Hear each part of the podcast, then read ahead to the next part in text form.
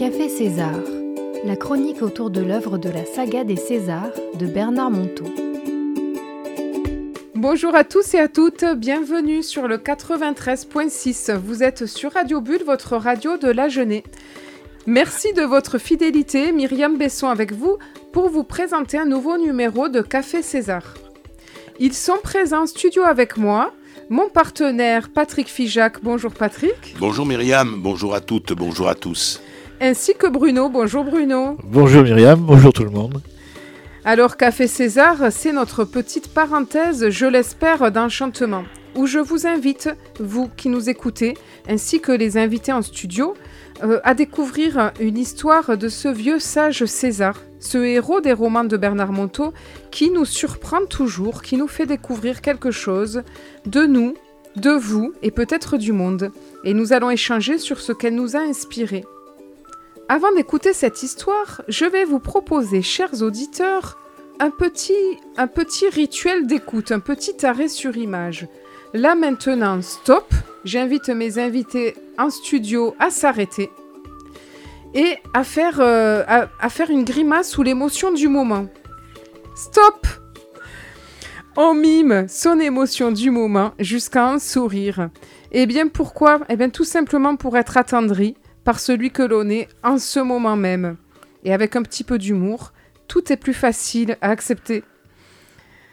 On écoute l'histoire du jour. Il arriva qu'un jour, César dut se rendre de l'autre côté de la France, à Lyon. Un vrai changement de continent pour le vieil homme. Pour une telle expédition, il avait demandé à Jacques de le conduire. Le jeune médecin avait accepté avec enthousiasme, tout en se demandant ce qui allait encore arriver avec ce bougre d'homme. Tant avec lui, chaque instant pouvait contenir l'impitoyable miroir du spectacle de soi-même. Il traversait le massif central quand César s'exclama. Sais-tu, mon Jacques, entre la naissance et la mort, s'interpose un écran devant nos yeux qui fausse notre vue. Allez savoir pourquoi il disait cela. Jacques crut bon de bousculer un peu l'instant. Bon, je veux bien croire à ton histoire d'écran, mais je ne le perçois pas. Comment sentir la vue sans écran? César ne bougea même pas un sourcil. Plus tard, au détour d'une conversation, ils découvrirent combien ils avaient tous deux un attachement profond pour les arbres, car dans les moments difficiles de leur existence, ils avaient trouvé une aide précieuse dans leur contemplation. Ils se mirent à observer ce qui défilait le long de la route. Et 400 km de route dans le massif central, c'était 400 km d'arbres. Si les 50 premiers emmenèrent une extase commune, au centième, l'enthousiasme de Jacques commença à s'essouffler. Au 150e, il fut agacé par les jubilations de César. Au 200e, il aurait donné n'importe quoi pour qu'il se taise. Et au 400e, il frôlait un état voisin du meurtre, tandis que César, impérial, continuait sans effort à s'extasier devant chaque arbre comme devant le premier. Jacques, en retrouvant son calme, se demanda comment il avait pu en arriver à détester ainsi son vieil ami. En fait, deux humanités s'étaient côtoyées dans cette voiture. Et pendant que l'une se construisait un écran de plus en plus épais, l'autre continuait de surfer sans écran sur chaque arbre qui passait. Quel abîme entre ces deux mondes Jacques avait sa réponse sous les yeux. Sans écran, on aime chaque chose, chaque être pour lui-même, et on ne se fatigue jamais d'aimer. D'ailleurs, en descendant de la voiture, César, tout à son plaisir, s'écria On s'est bien amusé, hein, mon vieux Ah, les arbres Jacques en était là. Son écran valait 100 arbres, pas plus, puisqu'au-delà, il devait faire un effort de plus en plus démesuré pour simplement aimer. Ah, l'horreur de se voir si laid en ce miroir. Incroyable, à cause d'un écran, au-delà d'un certain chiffre de résistance amoureuse, une partie du monde fout le camp sous nos yeux. Mais alors, si c'était la même chose avec les jours, les hommes, les événements de la vie courante? Et si quand on vaut 100 arbres, on valait aussi 100 hommes, 100 jours, et que tout le reste était oublié? Combien d'arbres, hommes, jours, situations supportons-nous de vivre avec plaisir et sans effort? Et combien en évitons-nous Jacques venait d'expérimenter une véritable balance à peser l'amour. César, en s'éloignant, lui lança Là où tu te surpasses, mon vieux, c'est là que la vie veut s'épanouir. Voilà, c'était l'histoire du jour que je trouve très belle. Et je vais vous inviter, euh, ben, mes invités en studio, à partager, à réagir sur ce qui vous a touché. Oui, c'est vrai que c'est une, belle histoire. On retourne un petit peu, euh, on va dire, euh, dans le passé, avant, avant peut-être tout ce qui est matérialisme, car pour s'émerveiller de, de ce qu'il voit à travers la vitre de la voiture, c'est ouais, une belle leçon de, de patience, de contemplation plutôt, je dirais. Et c'est pas mal, c'est un peu surprenant, mais c'est pas mal. Mais peut-être qu'il y a-t-il aussi un espèce de, de, de jeu de vouloir un petit peu taquiner Jacques, je pense. Euh, il peut y avoir ça. Enfin, moi, ça, ça, je, pense que j'aurais été un petit peu dans le taquinage, peut-être euh, au- aussi. Mais c'est vrai que s'émerveiller de tout, euh, de, de- ce qu'il y a autour de nous, que ce soit euh, des arbres, que ce soit euh, des, des, hommes, que ce soit des choses, que ce soit... Oui, oui, c'est pas mal. Mais dans la vie de tous les jours, c'est vrai qu'on on est confronté à ce problème-là. Ce ne sont pas des arbres, mais ce sont des personnes. Regardez, dans votre travail au quotidien, vous voyez les mêmes personnes. Dans votre vie de famille, vous voyez votre compagne, votre compagnon, vos enfants. Eh bien, vous avez des couples qui, comme César, vont s'émerveiller chaque jour d'avoir les mêmes personnes et d'autres qui, au contraire, vont se lasser. D'où l'intérêt de chaque jour. Tu parlais de rituel tout à l'heure, Myriam, avoir ce rituel, c'est d'ailleurs retrouver ce regard d'enfant comme si je découvrais le monde pour la première fois. Et je redécouvre mes enfants comme si je les avais jamais vus. Je redécouvre mes collègues de travail comme si je les jamais jamais vus. Je Oui. vois les gens et finalement, je ne m'en lasse pas. Parce que le drame de nos sociétés, c'est ça.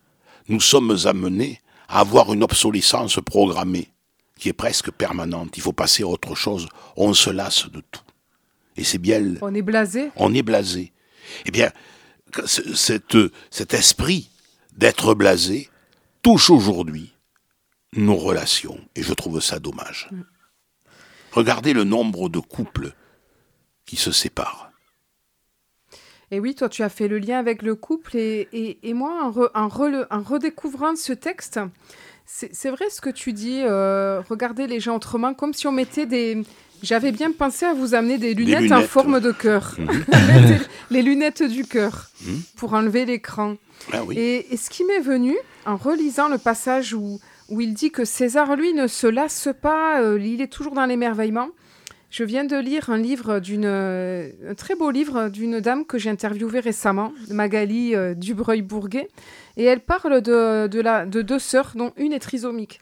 Et cette, et cette euh, jeune femme trisomique, elle nous, c'est sa leçon de vie d'être à ses côtés parce que elle nous dit, mais elle est tout le temps dans un, tout le temps, elle est, en elle est dans le cœur. Elle n'est pas dans la tête, elle est dans le cœur. Et du coup, son émerveillement, il est constant, tout le temps, tout le temps. Et comme César, comme un sage, ça fatigue beaucoup les autres quand on n'est pas habitué à ça. C'est même agaçant.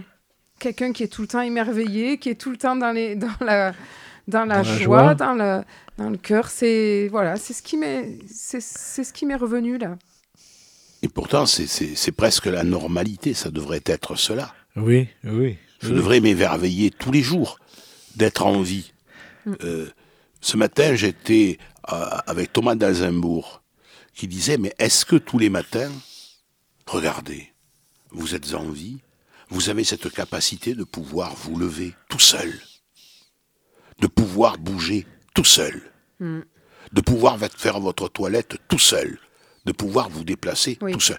Mais quelle chance par rapport à celles et à ceux qui sont handicapés. Est-ce que vous prenez seulement conscience une minute Oui. de la chance que vous offre la vie Saluez-le ces moments-là. C'est incroyable que tu dises cela. C'est le pouvoir du merci parce que moi, depuis que j'ai ma jambe infirme suite à mon accident de genou. Mais tous les matins, je me dis, je, remer- je me dis, mais je prenais pas conscience de la chance qu'on a d'avoir deux jambes pour marcher. Bienheureux accident. Et Oui. c'est- c'est fou. C'est mon premier merci du matin. Simplement, quand on a mal au doigt déjà, pour se faire les lacets, c'est plus difficile pour s'habiller, pour attraper la fourchette, le couteau. Oui.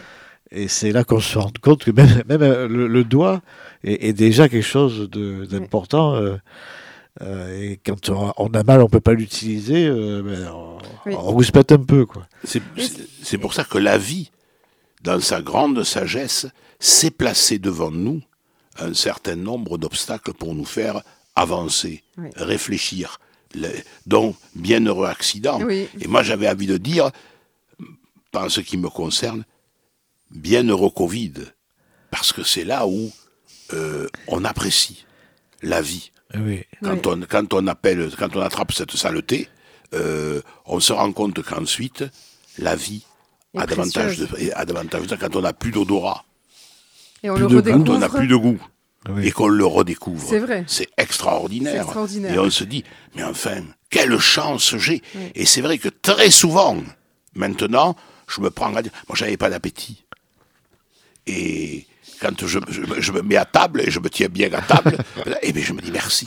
Parce que je sais ce que c'est Ah oui, de ne oui, plus oui. avoir faim et d'être dégoûté par la nourriture quand on est malade.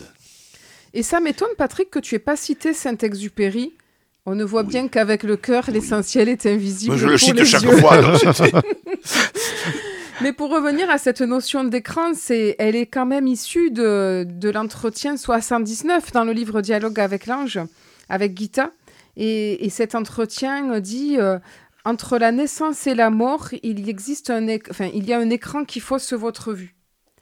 Et donc euh, cet écran dont on parlait, c'est comme un filtre. Et on va en parler tout à l'heure, peut-être si on a le temps. C'est le filtre que le bébé, au, euh, au moment de la naissance, se met pour moins souffrir. Et, et donc, c'est toute notre interprétation du monde. Mais Je ça. vois mon monde, je je vois pas la réalité. Ses propres filtres, oui. Oui. Même c'est ça. Et Chacun les siens, en effet. Ch- chacun voit sa réalité, sa à sa réalité, manière. On, ne, tra- on ne voit le monde qu'à travers notre histoire. notre histoire. Et j'allais dire, je le vois à travers- qu'à travers ma souffrance. Et si et exactement. Et si j'arrive à le voir, je sors un peu la tête de l'eau, j'en souris, et là, ben, je diminue l'écran. Je diminue un petit peu l'écran. Vous me rappelez de ce que disait Bernard Monteau dans, euh, dans la conversation papillon, dans l'inter- dans l'interview qu'il a avec euh, Olivier Soulier, euh, simplement ce que Myriam vient de nous euh, dire à l'instant, à savoir, on est toujours en quête d'amour. J'en ai jamais assez. Et comme tu dis premier filtre, j'arrive j'a- dans ce monde et je me dis, mais c'est ça. mais j'étais mieux dans l'utérus de maman. Oui. J'en avais davantage, j'en ai moins. Et comment je fais pour en avoir plus? Eh bien, je vais aller vers maman. Et comment avoir plus d'amour de maman? Eh bien, je vais tomber malade. Et euh, Bernard Monteau fera comme Jacques Salomé, tombera malade pendant toute sa petite enfance pour avoir un, petit, peu, plus d'amour ouais. de maman. Et ensuite, il ira demand- pour demander beaucoup plus d'amour que papa. Avec papa, eh ben, il va faire des, il va être en difficulté scolaire. Et quand on est en difficulté scolaire, papa s'occupe de moi. Oui. Et là, et quand il va être ensuite avec les filles, il va aussi avoir un autre stratagème. Je vais être un petit peu, pour reprendre une expression de, de Hmm. Michel Serres, le gaucher boiteux. Et donc, automatiquement, on va s'intéresser à moi. Hmm. Et chaque fois, chacun d'entre nous, On a notre propre stratégie on a, nos, on, on a nos blessures. Et nos blessures, on a le cœur. par rapport à nos blessures. Et Fatigué, oui, bien et oui, sûr. et oui. Mais je vais inviter les auditeurs à lire, parce qu'on n'aura pas le temps maintenant, cet extrait du livre César l'imparfait heureux, page 51, où, où je trouve euh, les- très très bien décrit ce que vit le bébé dans le ventre de la maman, la sortie et, et ce qui va en découler pour toute notre vie. Cet écran, ce fameux écran qui s'installe au moment où le bébé s'endort. Alors, je voulais proposer quand même à mes invités un petit jeu. Ça s'appelle le jeu du miroir que vous connaissez bien, mais je, l'ai pris à l'envers. C'est-à-dire qu'au lieu de, voir le miroir de, nos imperfections, je vais vous proposer des belles personnes remarquables que j'ai choisies. Et vous allez, en, vous allez en choisir une. Et puis vous allez me dire les deux, trois qualités qu'elles vous inspirent. Les qualités que contiennent ces êtres. Alors je vais commencer, je regarde le portrait de Mère Teresa. Et moi, ce qui me touche dans ce sourire, c'est... Euh, c'est... Euh, il y a tellement de choses dans son sourire. C'est vraiment la simplicité, euh, la joie, la joie de vivre et la simplicité. Voilà, joie de vivre, simplicité. Et puis on sent un grand amour aussi qui l'habite. D'accord. Ok. Donc moi j'ai choisi Gandhi. Donc c'est un, portrait et où il est torse nu avec un vêtement sur l'épaule et il regarde l'appareil photo qu'il a pris en photo donc. Et euh, ben j'ai, oui, j'ai une admiration pour ce, petit homme qui a l'air euh, frêle et qui pourtant a tenu en échec euh, l'Empire britannique. Donc il y a toujours une légende, je dirais, une légende qui précède Gandhi toujours. Et voilà, on dirait pas que ce petit homme tout simple hein, a fait tout ça et est devenu immortel en quelque sorte. Il a un léger sourire, il regarde fixement le, la caméra euh, dans les yeux, si je puis dire. Et puis voilà, donc c'est vraiment étonnant euh, de voir ce, ce, ce, contraste. ce contraste entre ce que l'on voit sur la photo et ce qu'il est devenu euh, dans l'histoire de, de l'humanité. Voilà, c'est le contraste, oui. Et toi, Patrick? Ma c'est sœur Emmanuelle. Elle a un regard qui est proche de l'extase. C'est-à-dire, quand on voit bien, on sait qu'elle est ici et ailleurs. Et donc, elle aussi aurait pu parfaitement correspondre au texte oui. Sur l'écran et autres. Là, elle est émerveillée. Elle est à l'émerveillement.